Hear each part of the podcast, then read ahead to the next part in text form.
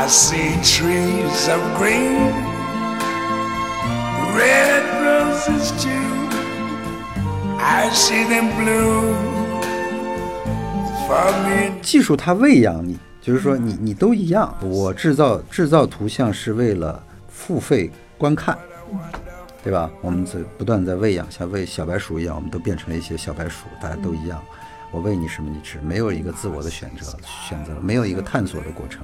就是艺术创作是什么？艺术创作就是有自我意识的一种劳作，你要去创造，所以你去搞艺术，就是一个解决的办法。And I think to myself,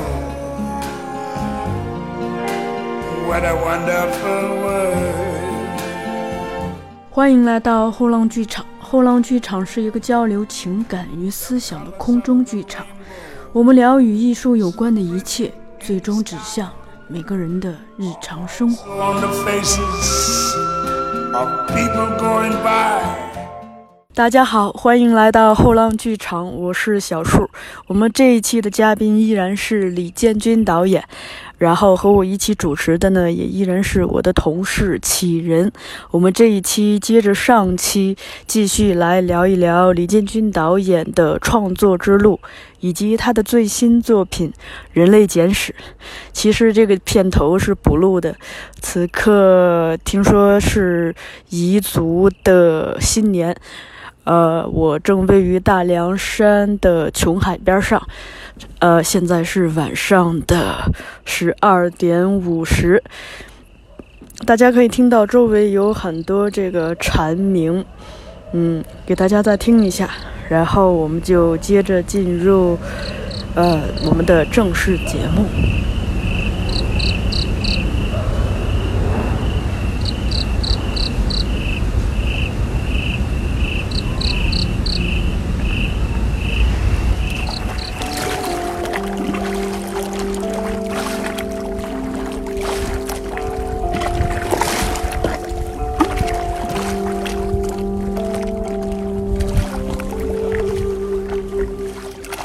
个青年编导计划，它是专门针对戏剧的，对吧？其实就是文慧老师他们跟文光老师他们在我九十年代初，他们应该在参加了那个 ACC，就是那个亚洲文化基金会，它有一个交换项目，嗯他们在美国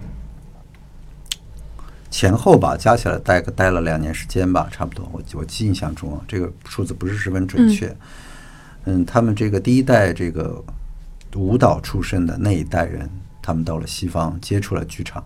嗯，他们接续的传统是什么呢？接续的传统是西方的传统的戏剧已经开始瓦解了，从戏剧的这个概念变成了剧场的这种概念，所以说，嗯，在舞台上怎么演都可以。嗯呃，那舞蹈剧场，那文慧老师他又是舞蹈背景，所以他天然的就接触了那个舞蹈剧场。舞蹈剧场就是皮纳鲍什的那这样一个传统，然后代表代表吧，有很欧洲有很多的舞蹈剧场，所以呢，这个剧场的这个概念，嗯、其实就替代了戏剧的这个概念。嗯其实，在草场地的时候，大家不会说戏剧，戏剧这个这个是什么意思？大家都说剧场，剧场，剧场，剧场，都会说剧场。所以它剧场里当然放进什么东西都可以。嗯有了这么一个观念，其实，所以你你你你你讲的这个这个都是这个舞蹈是吧？你刚才问我是不是青年面的都是舞蹈？它实际上就是那个剧场里发生的一切，对，应该说当时的参与者，他们很多的都是被那个呃舞蹈剧场的那个观念和方法影响的人。嗯你比如说李宁，李宁他是视觉艺术背景，他学画画的，对不对？他也去搞剧场，嗯对吧？他也去搞剧场了。这个这个为什么他可以去搞剧场？其实你你可以把这个东西连接，他怎么来的？这个信息怎么到到中国的？嗯你可以联联系到那个那个那个这这一段，就九十年代以后，他们已经出去了。文慧老师去了德国，还看了那个皮纳鲍什的排练，他们的那个那个叫呃生活舞蹈，他们的一些作品，其实就是非常非常非常舞蹈剧场的作品，中国的作品，非常舞蹈剧场的作品。你跟那个受受受他们的影响，你很明显的有有这样的这种影子在里面。文光老师是搞纪录片的，所以纪录片的这种视角，它天然的又和我们的这种现实生活 很紧密的这种连接在一起。所以舞蹈剧场这种语言方式，加上这种这种这种现实生活的这种视角，嗯它其实影响了很多人。就是对我们来说，这种每个人的影响是毋庸置疑的。嗯嗯，他这个计划其实是不是就相当于他拿到这个资金去去做这些免费的工作坊，做这些免费的演出，对然后大家反正青年人你有这个兴趣，自由的就进出。对，就是他这个钱是怎么来的，我不太清楚，但是。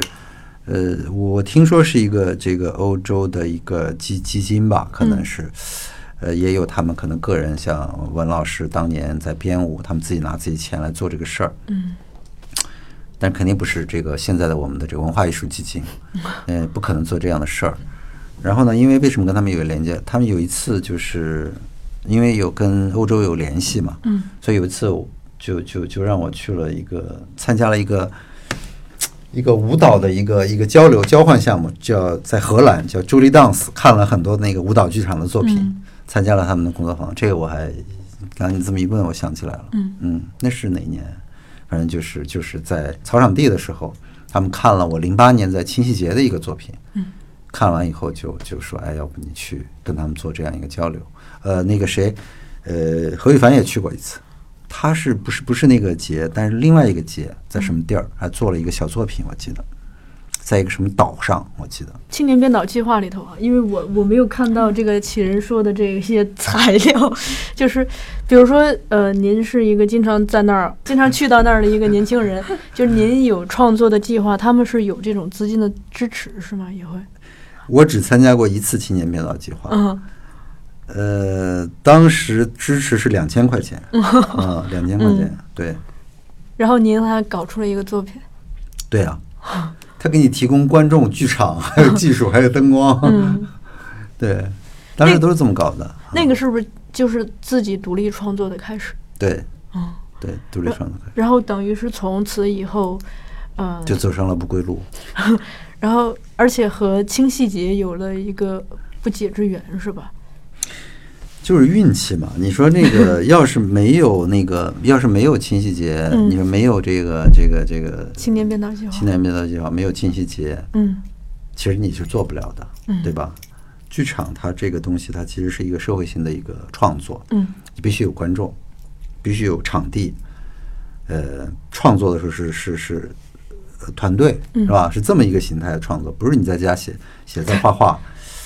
嗯，所以我还是觉得挺挺幸运的，挺有运气的。在我那个时候，你如果早早一些，我是不是或者晚一些，我可能做不了这事儿。嗯，也也是一个运气吧，我觉得挺有运气的。您是从第一届开始参加的吗？清洗节，清洗节是第一届，嗯清洗节是第一届，第一届清溪节原来是从大细节过来的，嗯但是他们的组织方式不太一样了。当时有一个清溪节还挺新鲜的，因为你看我，我是零七年参加那个草场地那个青年编导计划以后，零八年就有了清晰节，邵德惠就有一天就就就找我，那时候我研究生已经毕业了，正无所事事。邵德惠说：“哎，那个听说你自己排戏啊，那个我们这要组织一个清晰节。”我说：“这这这行吗？你你们你们这个靠谱吗？”但是当时第一年有八个作品，你看李宁啊，这个我印象他他去了，何羽凡也在在里边儿，王冲好像也在里边儿，好黄莹这些都都都在赵淼都在。嗯。第一第一年期间，我记得是八个，就就是他们，我嗯。我记得当时就是这这几个人，就是您都都能数得过来，不超过十个人，做了清溪节，那就是一个挺挺挺大的一个事儿，那就是一个挺大的一个，终于进进了那个剧场。我那戏是在先锋，就我们今天看那个陈然那戏那个场地演的，在那儿演的，嗯，那就觉得哇，这个场地这么大。我们原来演出那个场地这么小啊，啊，过来能坐这么多人啊，嗯，是《狂人日记》吗？不是不是，是叫叫叫牺牲，哦，是一个就是肢体的一个嗯一个戏，《狂人日记》已经到了一一年了，啊，已经到一一年。已经到一一年了，那是零八年的时候做的。新青年剧团是什么时候成立的？新鲜剧团就是一一年排完《狂人日记排》排完《狂排完《人日记》之后，对他们这些那个年轻人，他们就说：“哎，我们再继续继续玩儿啊，继续接着排啊。”就是为了纪念这个、嗯这个这个经历，就是说叫新青年剧团。所以跟狂《狂人日记》也是有密切的关系的，对吧？对，就是因为这些人都是演《狂人日记》，二十十八个十十四个演员参加了《狂人日记》的演出。嗯第二年又有十个演员继续跟我工作，以排了影域，到现在还有一个人，我们在已经做了一起做了是那老杨吗？老杨，对，嗯也还是一在在一起，就就就是，我就说那个老杨要是也不做了，嗯就这个剧团就没有了，就要解散。我们再再叫一个名字，我现在在想名字呢，或者我说就十年吧，对吧？哦 新青年就跟陈独秀这个主编这杂志有关系吧？对，就是就是就是因为那个他那个《狂人日记》不是发发表在人家《新青年》上了吗，嗯说你不能叫《狂人日记》剧团嘛，也不能叫鲁迅剧团嘛，叫啥呢？叫新青年剧团。嗯。对，说到这新青年，我也觉得特有意思，因为嗯今年刚好差差不多就是一百年，100年整多一点对，多一点。然后那个我们今年整了一个文创包，帆布包，上面正面就写仨字仨字儿“新青年。嗯，”，然后背面写了鲁迅，应该是鲁迅那段话吧，还是什么话？那段？就那个有一份光发一发一份光，就那段话哦卖的特好，卖的特好。走地铁里到处都是背这个新青年包的嗯青年们。嗯嗯。因为我本来就是有本来想研究中国当代剧场史，嗯。对，但是后来就放弃了这条路，嗯。对。但是看过很多资料嘛，因为我那时候是想，呃，主要是想研究这种跨领域的剧场项目。嗯那草场地其实是个起源，嗯因为就是各领域的艺术家一起嗯有研究，是在那个时期开始的。您是我是您是在也是在后浪吗？对对对，我戏剧是编辑，对哦编书的我是小小树的哦 同事下属。哦 哎呀，别别下这样，属对对对对对对嗯，对，因为我我也是念戏剧的，但是我是念理论方向，哦，理论方向。对，练理理论方向的而且其实不是北京圈的，我是南大 远远离了对，手都插到那个北京了，魔爪。你们现在南大很火啊。嗯，这还就但是我们就是搞理论嘛，嗯，对对对。对对。对我我毕业之后，他们开始搞创作了，哦对对对，没有赶上好时候，所以在我研究的时候，嗯，我在我研究的时候就是一个非常嗯，初始的状态。对对，所以草场地，嗯，反正就是一个梦嘛，就是一梦。所以今年还专门去看了文慧老师的那个回顾展，嗯，就去了好几趟，终于把所有都看全了。嗯，对，因为那时候真的很吸引人。对，他一开始就是就是和各种艺术家合作，然后和普通人合作，就从那时候开始，他就把剧场变得不像剧场，嗯，就更有活力了。对对那段时光，因为我开始看剧场的时候，就觉得这什么老舍，哎呀，我们要说这些，就是一些很传统的戏。嗯其实我对传统的戏没有什么嗯兴趣，嗯我没没有什么兴趣，就嗯嗯。后来发现戏还有可以有更广阔的天地的时候，嗯就觉得可以了解一下。嗯，谢谢谢谢，成 了我们服务员了，你参参加群聊呗。不过我那个今年就看《人类简史》的时候，我也是，我会觉得，首先是我长这么大第一次看这种形态的戏，嗯另一个是我自己有两个感动的点嗯啊，正好跟您分享一下。嗯一个是因为咱们一上来就是是那个素人演员嘛，带着自己的照片嗯来讲自己的照片嘛，这个东西一下子他会让我意识到，台上站的所有人他是带着自己的历史来的。嗯，特别是像那个呃那个已经退休的何老师，他带着那个还是小兵张嘎那个年代的童年的照片的时候，你会觉得，就是你能看到每个人身上他自己的一个历史嘛。嗯呃，另一个是当这个戏进行到这个后边部分，气氛越来越热，所有演员的大部分的好像他们身身上已经湿透了，那个嗯。汗在哗哗的往下流的这个过程中，再加上那个现场音乐挑起的这个气嗯氛，以及那个弥漫的烟雾，我就看到这帮人，其实年轻人倒倒还好，我看着那帮那个岁数大的的人，还这个已经嗯因为是这个戏是晚上十点开始演，嗯演到那会儿已经快十二点了嘛，嗯这按按理说他们平时估计都睡了，然后还在还跟着一帮年轻人在烟雾中去去模仿表情包，去模仿游戏里头的人物，你就看到他们那个，而且非常投入的状态，就非常有感染力。嗯而且我会你就觉得很残忍是吧？不是残忍，不是，就是会就不要让他们演两场。你会觉得特别的那个，这个东西就是只存在那一瞬间，对，因为你知道，真的像这个灰姑娘的故事一样，一嗯到午夜十二点，因为他们也我看到的是最后一场嘛，嗯。一到午夜十二点，他们这个灯光散去，灯光暗下去，烟雾散去，音乐淡下去，对。他们就需要离开这个场地，对对后对回到第二天可能直接就回到自己原来的生活甚至工作中，对对，然后这一切就像一个梦一样，嗯。甚至没有影像记录，只只存在一段他自己的记忆和观众的记忆就存在这里头。嗯。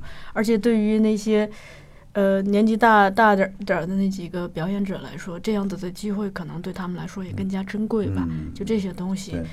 会会让我觉得，你能感觉到他跟那个生活互相水乳交融的那个状态，因为他们里头有一个演员我认识，是我们听众哪个佳琪。佳琪哦，对对对，因为你知道他前一秒钟还在他的这个 IT 的工作岗位上，然后下一秒他就进到了《人类简史》的这个演出的舞台上，嗯但第三秒他可能又要回到他那个工作岗位上。这一切就是这种借由演员和生活发生的连接，以及这个嗯。戏要表达的东西和生活的连接，你就我给我带来的感觉就是，首先这个戏它它就是它跟生活这个关系真是串起来的，嗯。它就在这么短的时间内，让来自全国各地的这帮人突然从自己的生生活和工作岗位中来到了这个剧组，嗯。然后就演了这么几场，嗯。然后就突然就又回到回去，嗯。而且他们带着自己的那个照片和历史，他们在讲述自己的偶像，然后这些东西都会勾起他们个每个个体的历史，这种东西就会让我觉得他他跟生活的这个关系很近，同时会觉得跟我很近，因为你嗯。就是会会联想到自己的一些事情。嗯其实戏剧就是剧场这种艺术，它的这种形态啊，你刚才其实是剧场艺术的画像。每一次演出的，你说那个第二天演到十二点那场，呃下午休息的时候，大家我就发现有点那个恋恋不舍了。是吧？就是呃中午演了一场，两点、演完以后呢，大家就老在我老在那剧场待着。平时吧，他们就去出去玩了，景区啊、化妆间待着。哎，他们老在那个观众席待着。嗯然后那些呃，我们那个这个这个午间啊，我们就商量拆台啊，就这些弥漫着一种那个悲伤的气氛。对，就是那个要曲终人散了，大家、嗯对你这这是那个现场艺术的那种魅力。对，就是你总是觉得啊，放烟花，然后嗯很灿烂，但是很很很很珍惜它，嗯又又很短暂。因为第二天结束，我又跟一个朋友来聊聊这个事情，他也觉得他也看了，他就说，就这个东西就是可能真的是剧场的一个魅力，因为嗯呃，首先大部分是没有这个视频去记录的，即使有，它也不是那个感觉，就你置身现场那个东西，它就是转瞬即逝。对，然后，对于演员还好他可以不停的在剧场里头演新的戏那对于这群普通人来说他们就立马就直接空降到自己的城市空降回自己的那个工位。对对对对对想一想就这一切就是其实是非常剧烈的整个那个嗯嗯也也挺残忍的就是对就是用用那个生命在搞艺术嘛。你说嗯他生活中不会经历这么强度的呃情感的、身体的这种操练、嗯表演，他不会没有这个东西。你把它放到里头以后，他其实把他那个生命的浓度在短时间一下激发的很高的一个，嗯他必须焕发出他那个生命意志。那个时候就是很很打动人的。聊到这儿，就想跟您聊一下素人这事儿，嗯，因为我看到您 之前在接受采访里头提到的，就是说您很看重素人自身自身他带的这个文本性。嗯那我看完了也会觉得，的确是，嗯，就是素人身上他挂到的自己的这个自己的历史、自己的烙印，这个东西是，就你雕专门去雕刻，你也雕刻不出来。嗯但是我不知道您在工作中选他们，嗯肯定选选这个过程，素人是有很多的，但选其实是主主要取决于您和您的团队嘛，嗯怎么选，嗯采样嘛，年龄、嗯性别，对呃，阶层、工作对对对，包括甚至身体的形态，胖呀、嗯瘦啊嗯、高呀、矮呀，这个东西，包括数量。嗯，对我看每个戏数量不一样。对对对对这这几个戏其实，嗯，其实都有一个共同点，就是那个希望它是有多样性，嗯就是有一个不重复的原则。嗯不重复的原则，因为你这些戏《美好一天》《大众力学》《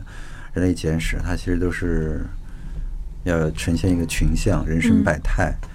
那所以希望他那个参与的人能够更多元，比如说，嗯，人类大众力学有小孩儿，嗯，希望那个，嗯、他们的阶层啊，他们的历史啊，他们的地域啊、他们的口音啊，就像是就搞雕塑一样，就是说这种材料的这种嗯。文本性，它需要它多元丰富，要饱满，本身就是一个是一个生活的一种浓缩。嗯，呃，你看我们那个呃，美好一天最年龄最长的演员已经去世了，九十一岁上台，杭州的一个演员。他的故事是从一九二几年开始讲的，大学时候。嗯天之骄子，呃，当时上过上海的一个报纸，是一个运动员，就是就是就是，你看，就是四九年以前的那个中国，然后到了四九年以后他的那个遭遇，嗯、然后就讲讲到他他他现在这是九十多岁上台的人，这很难得，我觉得我的这个。职业生涯里有九十岁的演员，特别特别珍贵的经历啊。嗯，嗯，最小的您目前接触过多小？就是乌镇的那个，哎，不是不是，就是那个去年在演大众力学那个小姑娘，就是那个杨云杨总，就中研剧场，嗯、杨总的女儿吧，我记得是七岁六岁，不到七岁吧，嗯，差不多，嗯，还有一段独白，麦克白独白是他演。的。一就是这这个可能是肯定是用用素人的我们的一个大方向，大大的一个方向，它本身那个文本性要更加的丰富。嗯，还有一个每一个戏它有不同的任务。嗯。你比如说那个《美好一天》呢，它基本上是按照呃视觉的那个一个规则，就是我要把那个舞台的让他们在舞台的最前沿表演，所以根据剧场的这个宽度。宽度来选演员，有有最多的时候二十多个演员，嗯。最少的时候十七个演员。然后那个大众力学其实是随意，因为它是一个表演的考古学的这么一个选法，所以尽量的这种表演受到一种是是表表演的来源是什么，所以说基本上是随机的，就是可能是十第一次演出十五十五个，就第二次演出十三个这种可能性。呃，那他的标标准就是我要有这个嗯亚文化的东西，我要有那个传统的革命式的那种表演的那种、这个这个这个这种表演方式在里面。呃，到了那个人类人类人类简史呢，其实嗯、这个人数的这个规则呢，其实是取决于最后一场戏。最后一最后一场戏，其实它是一个混战嘛，混战就是它可能是一种视觉的一种力量的一种对比，嗯，这个是一个，比如说你你可能十五个人，那你就觉得这个这个达不到那样一个那样一个表达，嗯，那样一种极致的一种一种一种现场的一种效果，所以你就觉得二十多个人来来演比较合适啊。那这个也不是一个绝对的一个一个一个一个数量一个选择。那我觉得这在这几个作品里，跟用素人演的这几个作品里，嗯嗯，基本上就是，嗯、其实演员和那个就演员的他他表演状态的身份和他生活中的身份这个转换是很近的，它带有一种随随机性。你比如说上海的演员，他这次来，他只能这这去去乌镇演的十个演员，他来不了了，只有五个人来能来。那北京我们这工作坊要新上五个演员，哦二十三号我要面面试演员。就就就是这么一个关系，就是不是一定是你演，这个文本是可以被替代的，对，这个其实蛮考验您的，就包括呃素人身上自己的这个不确定性。嗯我之前跟佳琪聊过这个事情，嗯佳琪说，嗯，他发现您很厉害的一点在于，就是说您有很多剧场自己的手段，嗯来让素人不那么素，嗯 看起来。这个其实也是也是在探索的一个过程。嗯在探索一个什么意思呢？就是有时候你不知道，你比如说你你你前面那个积累的那个排练的经验，怎么去训练演员，怎么让他去演。但是你你你跟那个素人演员呃要要要工作的时候，他的那个美学的那个机制就是，他就是千姿百态，越丰富越好。从那个完全不会演的，到演的非常的夸张的、很抓马的那种表演，他放在里面都合适。对吧？嗯，这个是有意思的。但是那个有时候你又会被一种惯性去拉扯，那个神秘的一种惯性，你觉得他他他演的不好，然后你老想那个动手去去 去去去让他怎么演。但是这时候我就有另外一个声音说：“你别别别别。”嗯，有人说我们要搞个什么中性面具训练，我说别别别来这个，你不要训练他们，让他们爱怎么演怎么演。嗯，然后只做裁剪，这儿多了啊，这段不要，那儿少了，你可以慢点儿，就是对对对对对，然后做一些基本的训练，比如说专注，这很重要，是吧？默契，这要要个空间这些，在舞台上嘛，就这些，呃，能量，看看他们那个撒开花儿能到什么程度，嗯 卡拉 OK，让他们让他们那个完全释放出来，看一看。嗯把能量释放出来看一看。他到剧场，因为这是经验嘛，你观众进来以后，演员的那个状态必然的会跟他有一种呼吸的那个感觉，嗯让他那个把他那个能量释放出来，看一下跟那个观众四百个观众那个会产生一种什么想想象，先判断一下。嗯，那这些是可能是经验。我其实有个疑问，因为咱们这个工作坊每次都做很长嘛，嗯很长，然后大家都是在不同阶段加入进来。嗯，像佳琪，他是从第一期就参加，嗯然后一直跟到了乌镇。嗯但我也听说，就上海那波观观众真的是嗯在戏剧节开幕之前才那个临时加入的，他们可能参加工作坊的时间很有限。就是这种他们在工作坊里头时间的这个时值会不会影响他们的？当初设想的时候是怎么回答这个问题的？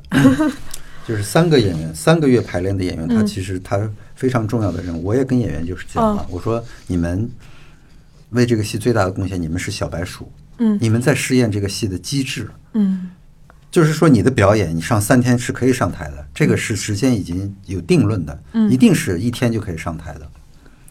参加工作坊五个小时以后，你绝对是可以上台表演的。嗯可是，我先告诉他们，这个这个排练过程一定是又痛苦又好玩，就像爬山一样。那我的职责呢，就是我要把这个演出的机制试验出来，嗯就相当于写一个文章一样，我知道这个文章是怎么构成的。嗯所以说，那个五个小时的那个演员，把它放到什么位置，那个时候我已经很清楚了，时间已经到那儿，所以他就可以上去。就这个，这个是这么创作出来的。嗯这个经验是来自于《美好的一天》。二零一三年我们做《美好的一天》的时候，也是排练了三个月的时间。可是我们在那个杭州试验的时候，就是一天时间就上去讲自己的故事。嗯，当然，它不是一个最佳的一种状态，最理想的一种状态。它跟那个别人的那个气息的这种默契感啊，对，但是它还是就是对这样的表演来说，它是微不足道的一种损失。嗯嗯，这个演员可能不爱听啊。哎，那我有一点好奇，那如果这样的话，素人和专业演员的差别在哪？因为没有差别就没有差别，所以这个戏就是您的戏，如果是换成专业演员上去讲他们的故事，或者专业演员被裁剪之后，它呈现的效果和素人其实是没有差别。呃，有一个差别，有一个差别，嗯，这个呃还是有有差别的。我说的没有差别是、呃是作为个你人的你你的后半句没问出来，我 我说的没有差别。嗯我说对于表演者这个概念上，没有素人和专业演员的区别，他们都是表演者在于你为什么要用他来演。嗯，对，所以你的这个问题是这样子的，就是当你说一个人类简史的时候，我们要在这个作品中放入我们的经验、我们的情感、我们的历史的时候，那它当然就是你在这个作品里要追求的是它参差不齐的一种生活的一种质感。生活的质感就是这种文本，嗯，包括他表演的一种声色，嗯，他表演所受到的一种影响，他就是应该是这样的。如果说，比如说都是受了中性面具的演员的训练，那这个演员他其实是同志的，呃对，他是一种同志的，他是那个意义上的一种演员。嗯，对，所以就是演员这个概念，就之前您的这个戏我还没看，我等着北京场。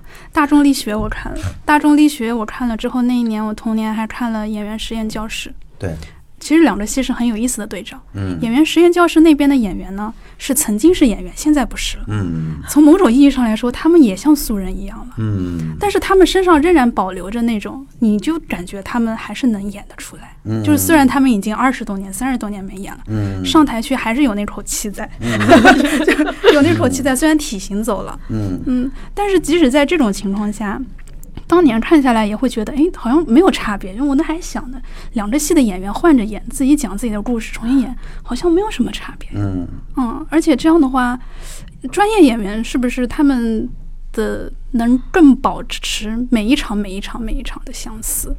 他不太会变。但是如果是没有这种专业训练的话，他就总在变，嗯，他这一场下一场都不一样。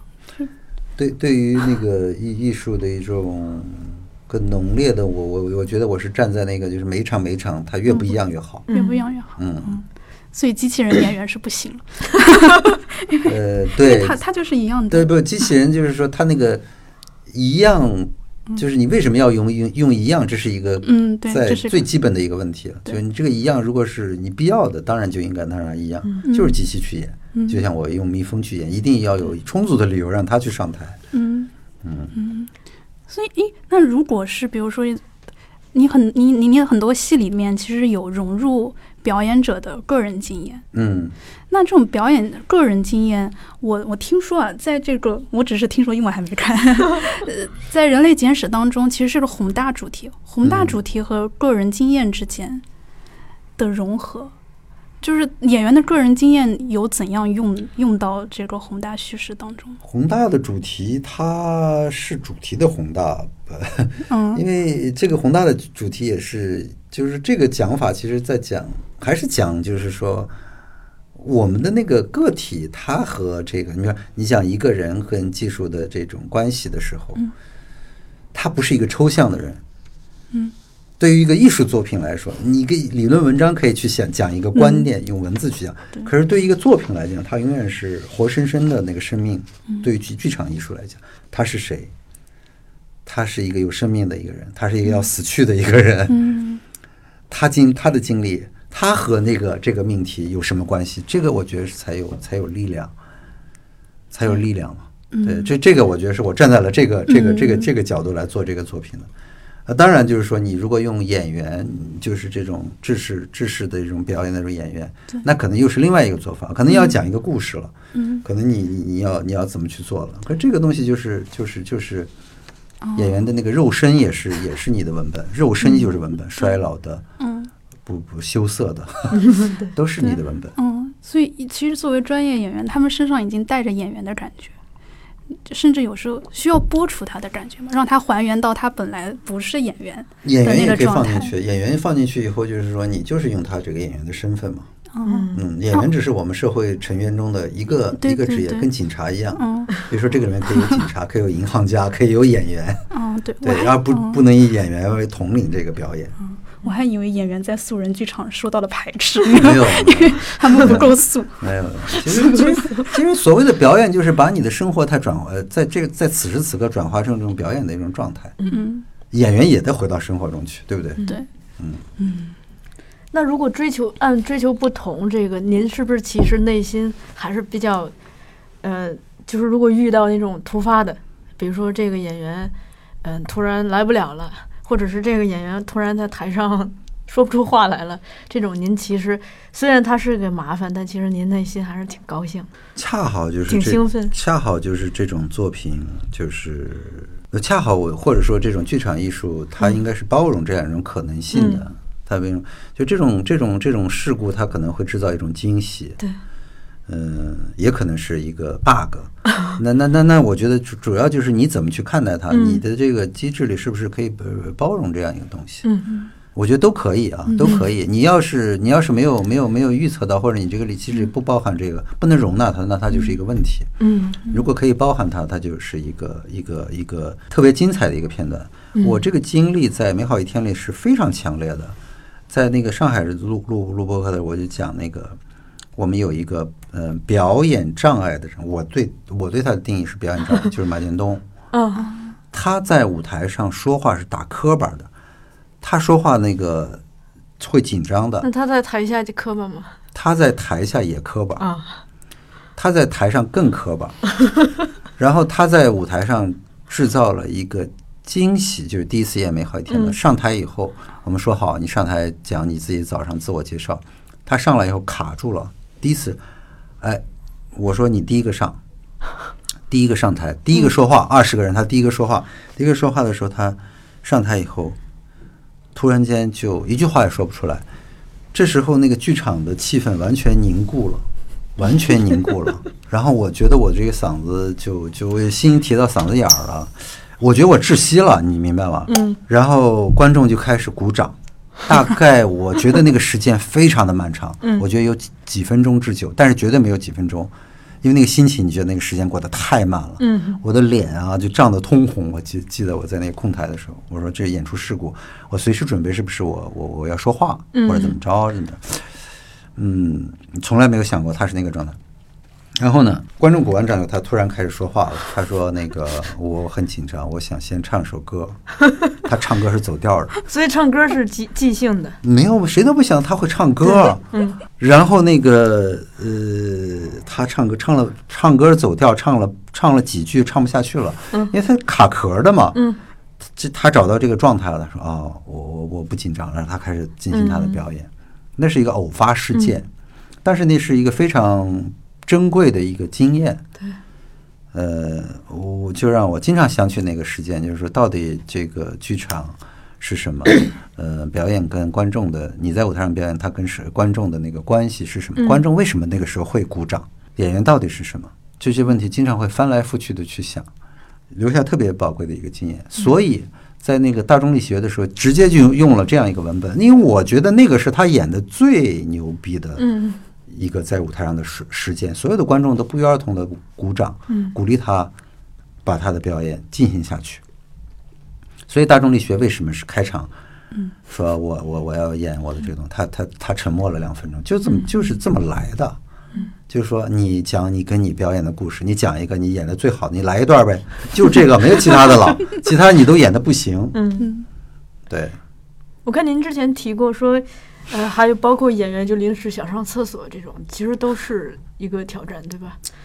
那个真的是就是没辙了，你知道吧？她是一个，她她老公在在在在是一个建筑工人嘛。嗯她说那个她吃坏了，她说导演，我这要不不上了吧？在在那个酒剧场演的时候，嗯在酒剧场演的时候，说我不上了，说我拉肚子，我不能保证我演出的时间，拉肚子怎么办？嗯哎，我我说这个这个这个，要不你就这样吧，你要是上厕所，你就起身去厕所，然后上完厕所以后再回来接着说，这样行不行？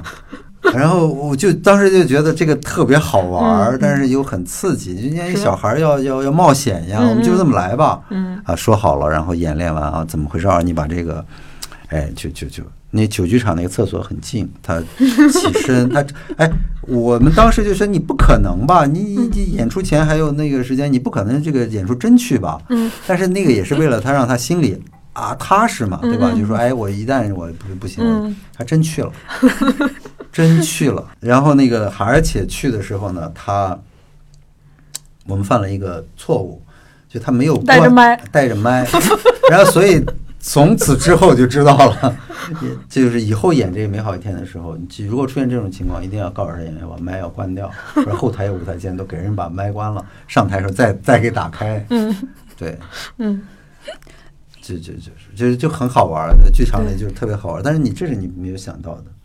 我觉得这个也是，其实就是做做这一类戏剧的一个呃迷人的地方。嗯我我在这儿就是我我结那个咱们这期结束了，我打算嗯送您一本书，我觉得跟这特有意思。嗯，我们最近出了一本书，是日本一纪录片导演，他叫响田和宏。嗯他这书我们给他从书里头提炼了一书名，叫《这世上的偶然》。这纪录片导演他的这个整个创作观念啊，嗯他就是说，其实你人生也好，生活也好，你很难做一个非常严密的规划的，对你必须给他留各种活口。对，来应对各种偶然，所以他整个工作计划，他就是叫那叫因势利导，嗯顺其自然，对对是这么一态度，而不是说我一定要怎样怎对对样。对对对，他在里头在，他整个的创作观念是这样子。嗯，他同，但是他与此同时呢，你不能就是如果你太这么撒开了，会失控。嗯，但其实你这个背后又有一套非常，等于是比较踏实的、比较扎实的这个基本功，嗯来保证你在面对这种各种的突发偶然的事情之中，你还能。就是真正的因势利导，而不是说就是就突然就脆了，不管了，对。所以那个我当时看完那书特喜欢，嗯，我就经常觉得吧，这个这种创作观念，它其实也像像极了我们的一个生活观，或者是比如说你作为一个管理者怎么带队伍，嗯因为有或者你作为一个家长怎么带小孩嘛，嗯因为有一些人。就不同的这个人，他对这个世界的掌控欲是不一样的。嗯比如说，有一些家长，有一些领导，或者是有一些人，他的这个世界观，嗯，他就希望一切尽在掌握。嗯就这个出现出现任何的这个纰漏，嗯都是一天大的事儿。嗯但其实生活往往往往就特别爱跟嗯。咱们开各种这种偶然的玩笑。嗯。如果没准备好接这个，可能就真脆了。嗯，真脆了，因为咱们这个人类监视工作坊，我也那个旁观过一期嘛。嗯因为我其实我当时看您的工作过程中吧，嗯我自己心里头反而是捏一把汗的。嗯，因为首先是我不知道您要干嘛，嗯，因为就是光光看着带着大家做游戏，嗯后来慢慢的想着做游戏肯定肯定是想这个训练，比如说演员的专注度呀，培养大家的默契。但其实真正怎么把您想要表达的东西把它结构出来，对对变成一个有结构的东西，这个过程中，其实我是全程。特既担心又好奇，因为我也一直跟青阳有联系，我就问嗯青阳：“你们现在什么阶段？方便接受采访吗？”嗯青阳说：“最近正焦虑着呢，你等等吧。嗯对这个过程，然后当我看到最终的成品，我看到这个嗯整个结构其实是还一块一块的嗯。很成型的。嗯。就我特别好奇，就在这个过程中，包括您的团队，就嗯大家是怎么工作的？嗯，因为我在跟佳琪聊天的时候，我就他也跟我聊说，嗯。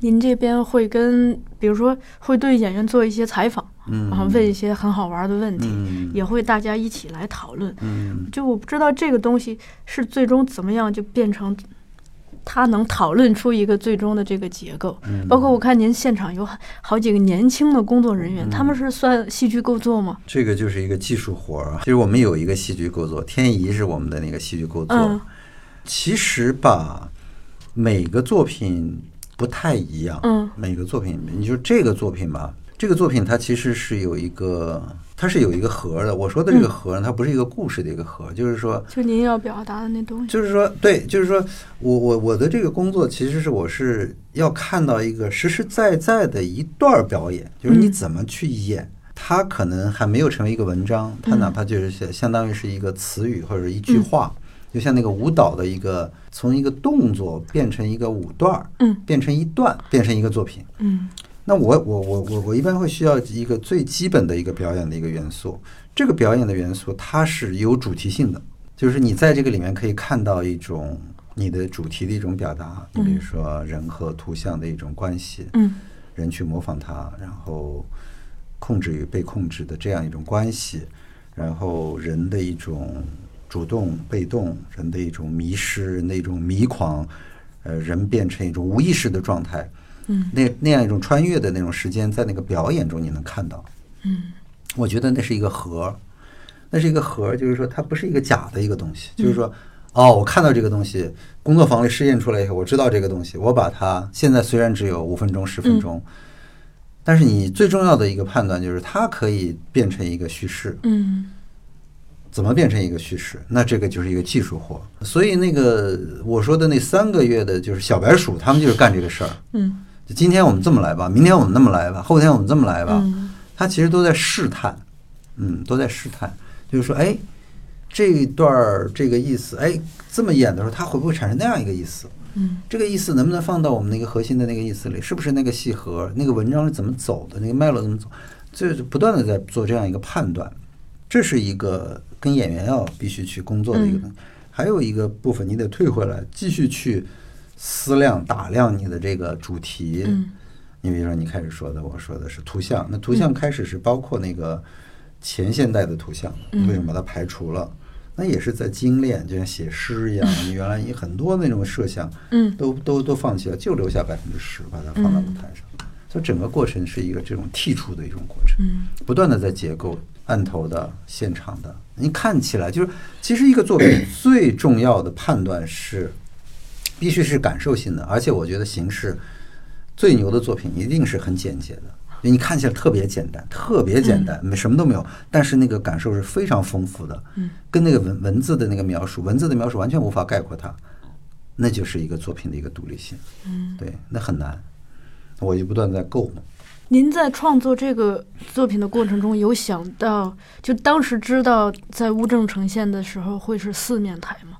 这个是早就定下来，早就定下来早就定下来的。嗯嗯，这个也是没有依据就要定下来，真是没有依据就要定下来。就是其实可以，你说你说现在把它改成一面台，它嗯它不会影响这个大的格局。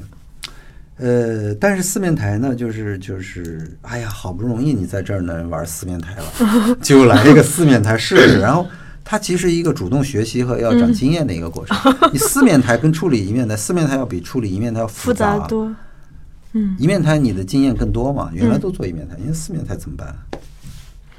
我看到这个四面台的时候，我就想到了这个美好的一天。嗯，因为美好的一天是大家选择性的戴耳机听不同的故事嘛，对，这个是大家从视视觉上，嗯，而且这个选择是被动的，就取决于你的那个票的号几排几号。对，因为你在 A 区，你可能看到的是一种视觉；你在 B 区看到的是另一种视觉。对对对，内容也这个是不是是可能你看到这个也看不到那个。对嗯就我把这两件事儿联系起来的时候，会自己得出一个：您是不是想给大家一种选择？就不管是在视觉上，还还是在听觉上，而不是说非常非常专制的说你就看这一种吧，你就听这一种吧。这个作品其实也是谈到了一个偶然性，就是希望更多的偶然性。但是显然，我现在对这个偶然性在这个作品中的使用，觉得它不是一个很重要的一个因素。嗯。现在看来不是一个很，嗯。但是当初在构思和设想的时候，觉得想把这种偶然性变成一个非常重要的一个机制，因为嗯，我们跟图像的关系，或者我们跟历史的关系，我们跟生活的关系，它这种偶然性实际上是有意是有意义的，想在这个里面也找这种关系，但是做做做，这个变成了一个不重要的一个机制，嗯，对，就呃，咱们这个作品，我其实也不涉及剧透，因为也不是嗯。故事片嘛。嗯。但前面一上来是大家介绍自己一张这个小时候、嗯。不是年轻时候的过去时的照片，嗯。呃，另一个阶段是大家介绍自己的偶像，嗯，就这两块儿是也是在跟演员工作的过程中慢慢的想到的，是吗？对对对对，它是一个生成的一个过程，就是你看，其实安排，嗯，图像其实它也是我们的那种记忆的一种载体，对吧？一个载体就是没有图像，呃，尤其对今天人来说，没有图像，其实我们也就没有记忆了。我们的记忆，图像我们记忆的这种延伸，真的是，呃，所以你看，最后安排那个唱张国荣的那个、那个、那个女孩唱的那首歌，它其实就是生活很美好，跟生活告别嘛。嗯。对，嗯把它安排到那个位置，其实就是这这两趴是一个这样的一个关系。嗯。对，就是真实的那个，就是自我的那种记忆，其实你自我的那个意识被清除了，对，没有自我意识了。人人人因为这个技术的一种影响，自我意识的一种消失，所以那个是一个戏剧的一种转折。对，这个也是在在在跟演员在不断的在工作的过程，在思考、在构嗯思的时候产生的。嗯为什么想到用偶像这个那个命题？呃，其实你看我们这个图像，嗯我们所谓的所谓的那个那个那个图像，它除了那个偶像，还有自我偶像，就是说你你图像中的你是比较比生活现实中的你们要美，对不对？嗯美颜相机就是这么一个功能。嗯当你制造出图像，你看看，我们都要找一个什么那个小脸四十五度拍照，这是人的一种意识，对不对？所以说，那个偶像呢，其实就是你想成为的那样一个自我，嗯就你自我意识透透过的那个东西，你受什么影响了、嗯啊？那就是偶像。嗯，对，咱们中间剧场是几面台呀？演的时候这也是四面。四面赶紧播报一下，这个中间剧场是十一月三十号下午三点，对吧？十一月三十号下午三点，然后十二月一号是下午三点和晚上七点半，啊，中间剧场一共演三场。北京这个工作坊招募是现在在启动中，对吧？对，到时候会什么时候开始？呃，现在已经收收到很多那个嗯报名了。如果那个有愿意参加的人，可以就是给我们那个剧团邮箱写那个报名信，嗯然后我们会通知。现在定的是二十三号，我们有一个面试的一个小的一个面试工作坊的一个环节，然后我们会邀请五到六位北京的那个表演者上台去演嗯这个《人类简史》这个作品。对，大家可以关注这个新青年的公众新青年剧团的公众对对对，我们。有最近有一个推送，就是就是有这个招募信息。对，我当时看那个，就是您剧里头不是有一个说他女儿说她长得像谢大脚的那个阿姨吗？她一出来吧，就那会儿，就我特激动，我就特别希望我妈也能看看，就是我妈作为一个观众看看，说，哎，你看戏剧离你其实一点儿都不远。嗯，对他特别好。嗯。您在这个过程中在，我看您好像是不是一直对时间很关注？我看您包括在写那个在垃圾堆上放风筝的人的时候，您嗯。您也会提到，比如说时被时间遗弃的嗯，东西，或者什么，包括您讲的，比如美美好的一天，不管是嗯一天也好，或者是这个一天带出来的这个人的一生也好，其实嗯也是在嗯处理时间嘛。嗯嗯，对，时间其实是我我我应该说，就是说我们生活在这个现代化的这个进程中，人的一种宿命，嗯对吧？就是说你你人的那个。是那个那个，我们所有的东西都被加速以后，人的人其实是什么什么东西呢？人其实它跟世界的连接是靠你去，比如说人去制造一个工具，我去生产一个、一个一个泥土的一个杯子，我去嗯。从土地开始，然后我去用他的手去感知它的形状，嗯。然后生产出来这个器皿，我吃饭，然后我获得了一种成就感。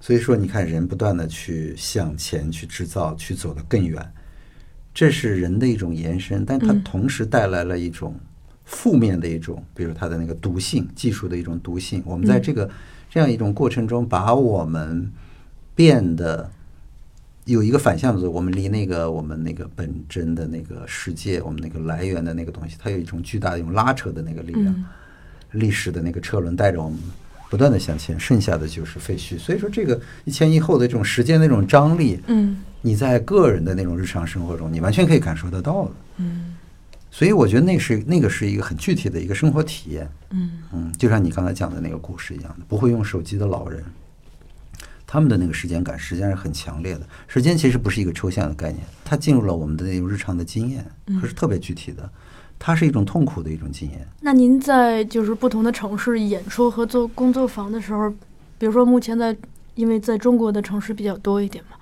就不同的城市的人带来的这个它的地域特征明显吗？就是就是它也也也是非常时间性的，以及我就说那个我们最近演的那个深圳嗯。的那个美好的一天，它这个你你你发现找到一个深圳那个土著是很难的，它都是全国各地的，就是它的那个历史是完全是那个几十年的那个城市的那个历史，从一个渔村变成一个城市，你会发现哦，他们讲的都是我从哪儿来的，东北的那个厂子没了，然后我这个小学老师，我老公失业了，然后我辞职了，然后我们。到到什么地方，我们开始工作，找到一个工作，然后我觉得深圳现在特别好。他讲的全部是这个东西，时间的这个个人的那个历史，完全是在在这样一个历史。杭州也是这个样子，香港也是这个样子，那个历史就更放大了，到近代史。那些殖民者的那些移民，原来是这块土地上的主人，现在太阳已经落下去了。那个那个曾经的那个现代化的那个繁荣的都市，嗯在那个现代性的那个时间的那个进程中，你可以去对比嘛，对吧？它和深圳，它和上海，嗯那个那个又是非常具体的、非常具体的一种历史的那种时间、时间、时间线在里边。嗯。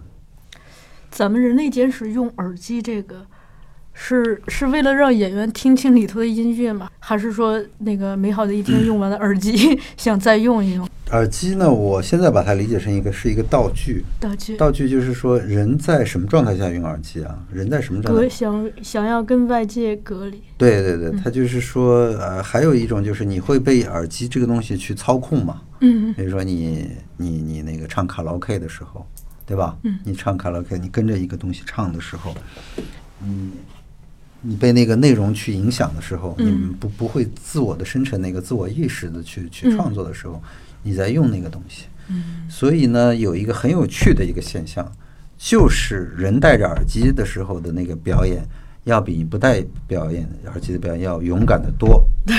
对你不知道你嗯演的怎么样，就是你戴着耳机演的时候，你你自己傻，你是不知道的。但是那种很傻里傻气的那个表演，是特别有意思的。嗯他有时候让你觉得他挺可怜的，他有时候就觉得他就傻里傻气，他有一种可爱的那个、那个、嗯那个、那个意思在里面。所以你可以试一下，我这带着呢。对，不是你你你可以试，你可以去参加那个工作坊试一下，你参加那最后一趴那个哦游戏游戏的那个那个那一趴的时候，你戴耳机的时候，你会觉得特别嗨。嗯哼，这为什么说是一个道具啊？你看人打打游戏的时候，不是也是一个道具吗？对耳机是你的一个道具。嗯对吧？你为了影不影响别人的那个生活的时候，你在家打游，你肯定是戴着耳机打的。嗯对，所以当时就是说，它有双重的，一个就是说它会促进演员的表演，一个就是说它就是其实就是一种一种道具，就是我们被媒介被这个东西影响，被一个活动的图像中的那个声音，你其实听的是这个东西。嗯我今天在来的路上是戴一那个面具，本来是那个乌镇他们有参加嘉年华的朋友演完了要扔，我给我说你别扔，送给我吧。嗯然后我就今今儿把它拿过来了。嗯我在呃骑自行车的时候，我就看着这个面具，就突然在想，其实跟您刚讲的说人戴着耳机。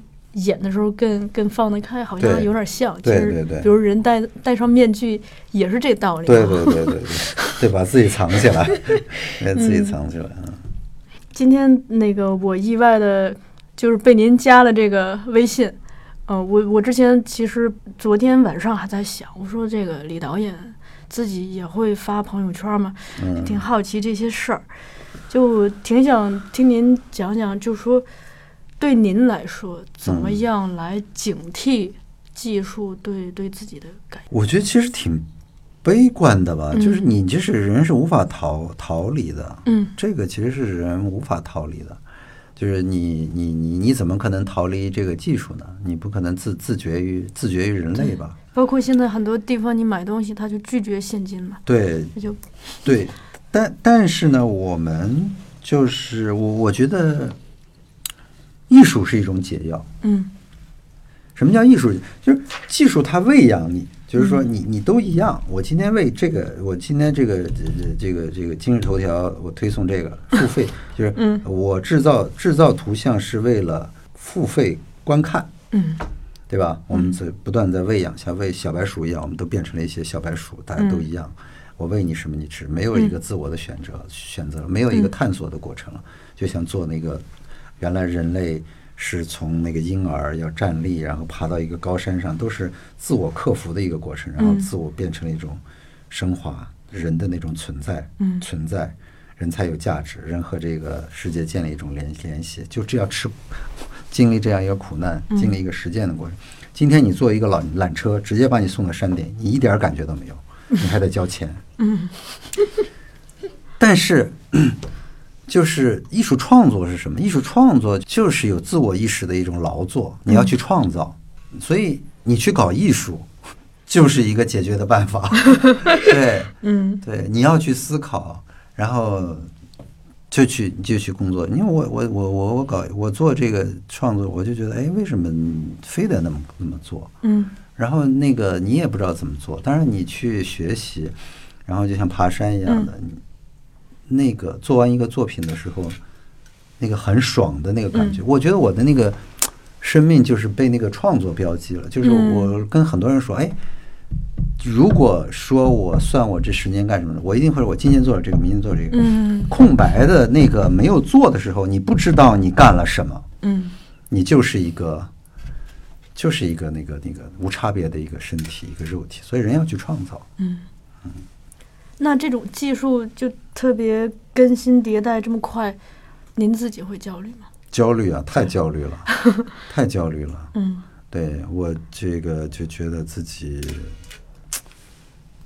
这这这各方面的焦虑啊。你比如说这个创作，哎，我觉得这个这个是不是可以用算法去创造创 创作呀？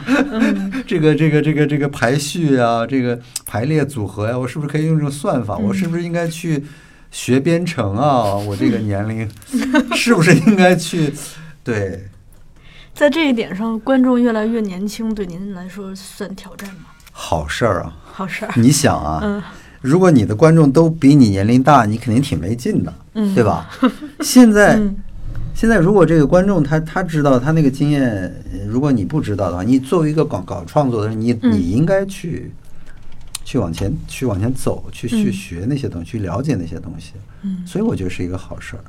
嗯，所以这个你你你说那个时间，就是也也也有一种被被被催促的一种感觉。嗯。然后今天的话题，我突然想到，嗯。就是观众现在，其实现在观众很苛刻哎，就是嗯。因为我 我上周看了《茶馆》，周二嗯。最最可怕的退那个那个退退退票版《茶馆你是那个那个最最厉害，每场都不一样》，吗？没没没，我我那场最厉害，退了半场，哦，嗯，而且退真的票退了半场，嗯，退了半场，而且退票成功了，真的会退钱给他？对那凭什么退给钱给他？不知道就退钱了，而且就是，对现在的观众就觉得我当场就觉得好苛刻我，但是那个那天的现场真的非常火热，我就觉得我赚到了，我花了一份钱看了两场戏。哦，但是这种这种观众的这种非常怎么说呢？现在的表达欲也强了，嗯，表达的能力也强了，对，那对呃平台也多了对，平台也多了，对对对创作者而言。会会可怕吗？这是一件可怕的事情。我我觉得其实这么来讲啊，其实不怕那个就是平台，就是那个自媒体啊，就是我们可以嗯发声的渠道去多了，这个这个我觉得是呃，绝对是一个好事儿，嗯，绝对是一个非常好的一个事情，因为它和我们原来的那个环境来比，我觉得就是一种就是一种解放，就是一种进步，我觉得特别好。嗯，呃，但是这个怎么分，怎么怎么怎么说这个事儿，就是说，呃，具体的来说呢，就是观众的要求，他有时候他是一种。观众受了某种那个意识的一种影响，他会提出这样一个要求。你比如说，看待呃一个一个东西，看待一个东西以后，进一个剧场或者观赏艺术的时候，他如果把它当成是种商品的时候，嗯，然后？我今天就想去剧场找个乐子，你就是来服务的，就像我们买一个 iPhone 手机一样的。嗯，那他不满意的时候，如果所有的人都是因为这个原因去 diss 这样一个东西的时候，那你发现以后，你发现哎，他为什么会这么想？每个人都想一样，哎，怎么回事儿啊？那这个是实际上是我们的一个一个毒性，这是一个社会的一个 毒性，对不对？它是一个毒，你中毒了。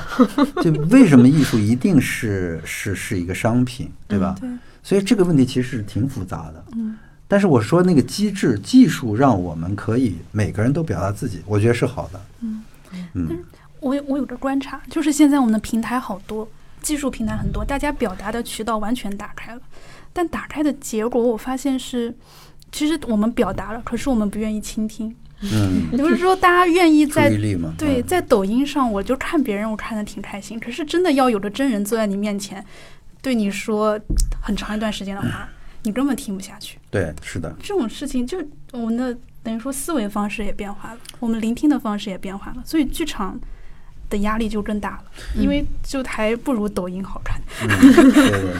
对我我我还是我还是乐观的，我的乐观性就在于，我觉得人还是有反思精神的，嗯。就是他人会意识到这是一个问题，嗯，我觉得基本上是这样子。对，你所有生活中出的问题，你发现都有人说过，嗯。嗯。那您的觉得这个剧场在这个时候，因为其实大家娱乐的方式或者是学习的方式变多了嘛，嗯。剧场它的独特性在哪里？嗯，剧场的独特性就是，实际上就是我觉得有有人的那个气息的一个艺术媒介，嗯它最大的那个气息就是它是活的，活的这个意思其实是有生命的。嗯就像人和那个我们说我们那个作我那个作品里，人和数码图像的关系，人是有生命的，它是会衰败的，嗯对吧？它是会死的，它每天都在更新，它走向死亡，它是一个生命的一个里程。而那个技术它是没有生命的，嗯或者说它是永生的，对吧？嗯对，所以你说剧场，剧场，我觉得就是人的一种气息。你在那个这个媒介里，能够更加直接的感受到一种人的一种气息，活的一种气息，每一场都不一样，嗯，对吧？嗯，非常的灵活。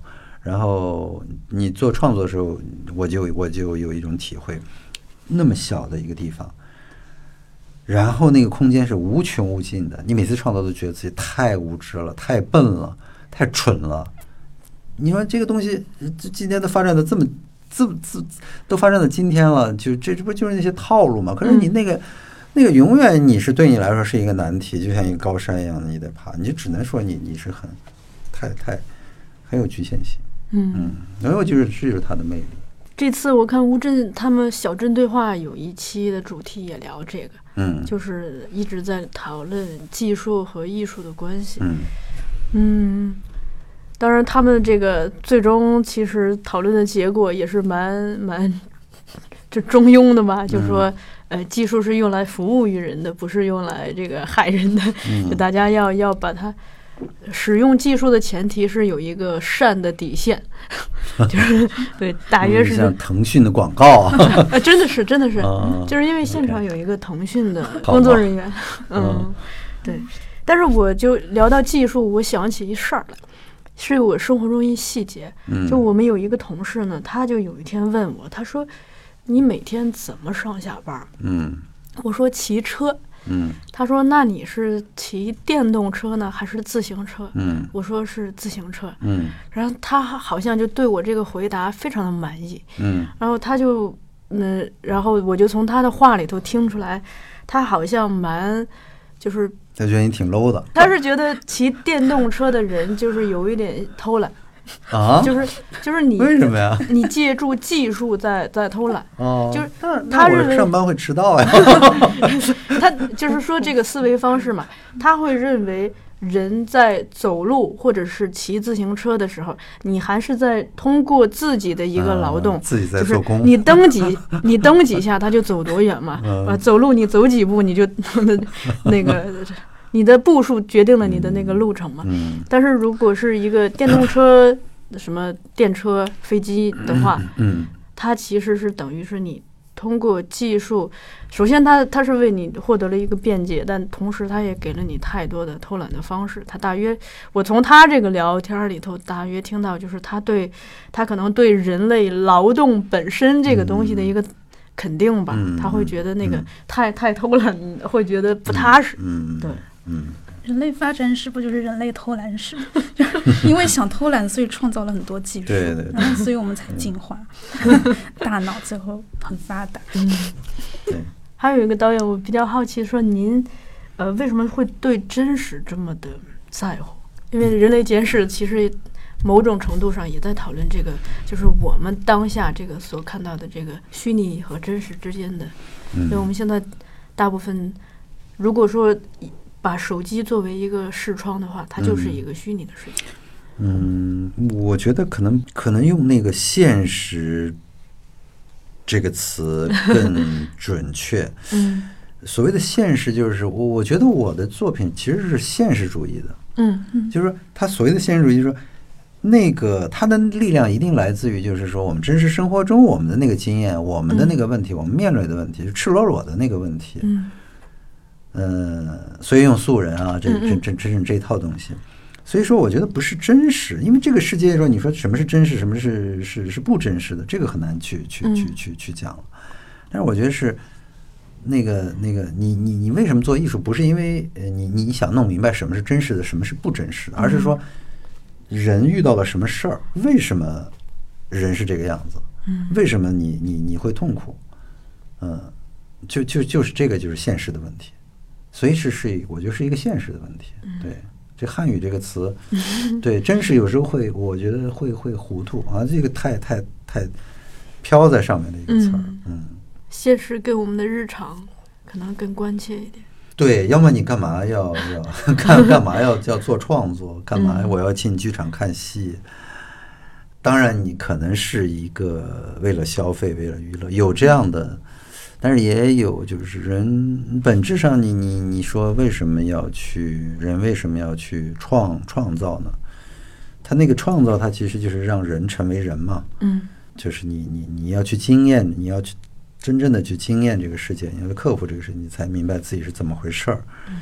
嗯、你要经过那个爬山的那个过程，然后你爬爬过这个山，你还想爬那个山，所以人为什么要去发明那么多的技术？就是那个利比多的那个驱使，嗯对吧？有一种有一种欲望，我们有一种欲望，我们从小孩儿生的生下来的时候，我们是趴着的，然后我们要站起来，然后我们要飞到天上，我们要飞出地球，对吧？我们要 看见山，我们就要爬，嗯是不是？人是是这么回事儿。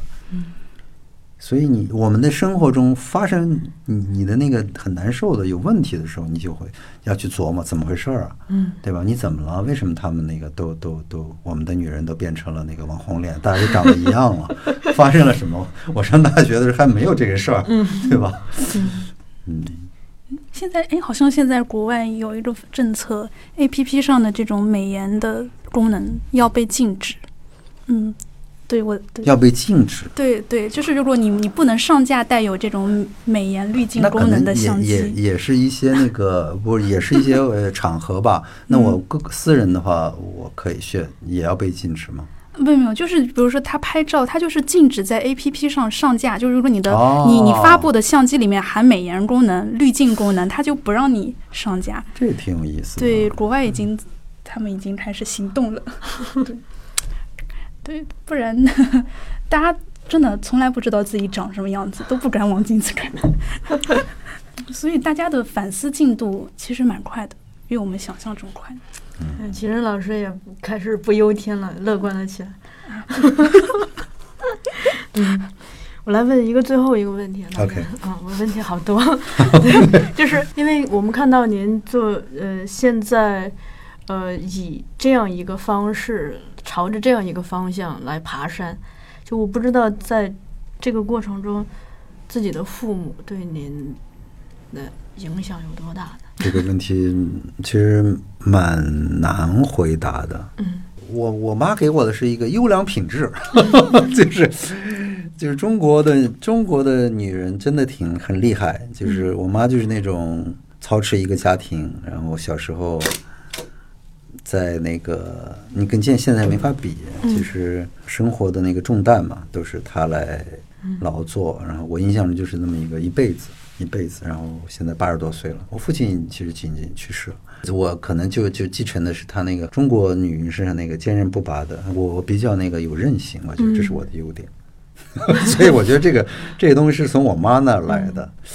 还有一个是不太知道自己这个是是从哪儿来的，我觉得可能是是是是因为父辈的那个那个正好是我们这个国家的那段历史，嗯，他个人的命运不太由你能够去做主，嗯不太能够左右你的那个命运，所以有一些历史负担，就是总在想，哎，怎么回事儿？自己怎么是这个样子？他们是怎么回事儿？嗯，越越越年龄越大，越在想这个问题，那去想，哎，问问他们，看看父辈啊，我的兄长、知青，嗯，他们是怎么回事儿？嗯，对这些东西越来越感兴趣，哎是有点历史包袱。钟聲響起归家的信號，在他生命裏，彷彿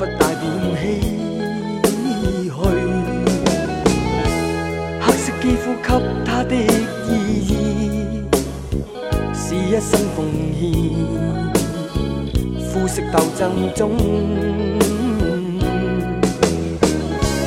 年月把擁有變做失去，疲倦的雙眼帶着期望。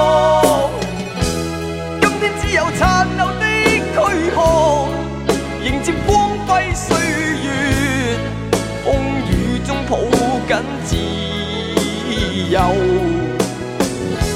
一生经过彷徨的挣扎，自信可改变未来，问谁又能做到？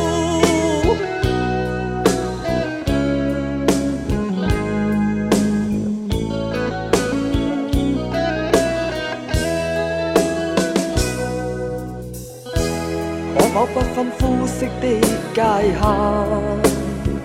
愿这土地里不分你我高低，缤纷色彩闪出的美丽，是因它没有分开每种色彩。年月把拥有变做失双眼带着期望。今天只有殘留的躯壳，迎接光輝歲月，風雨中抱緊自由。一生經過彷徨的掙扎，自信可改變未來，問誰又能做到？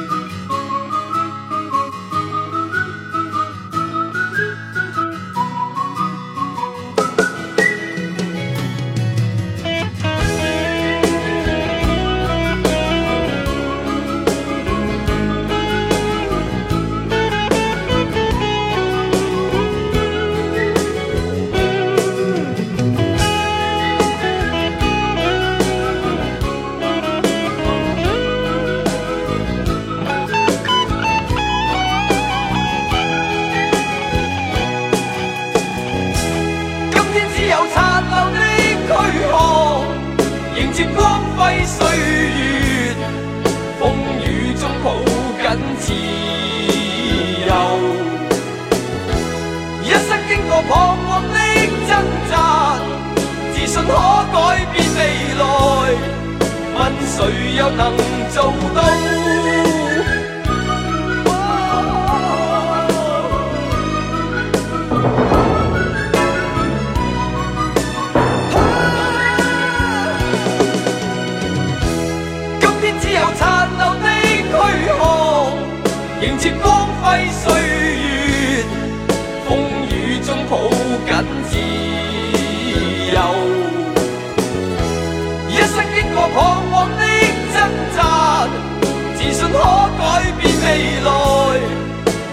谁又能做到？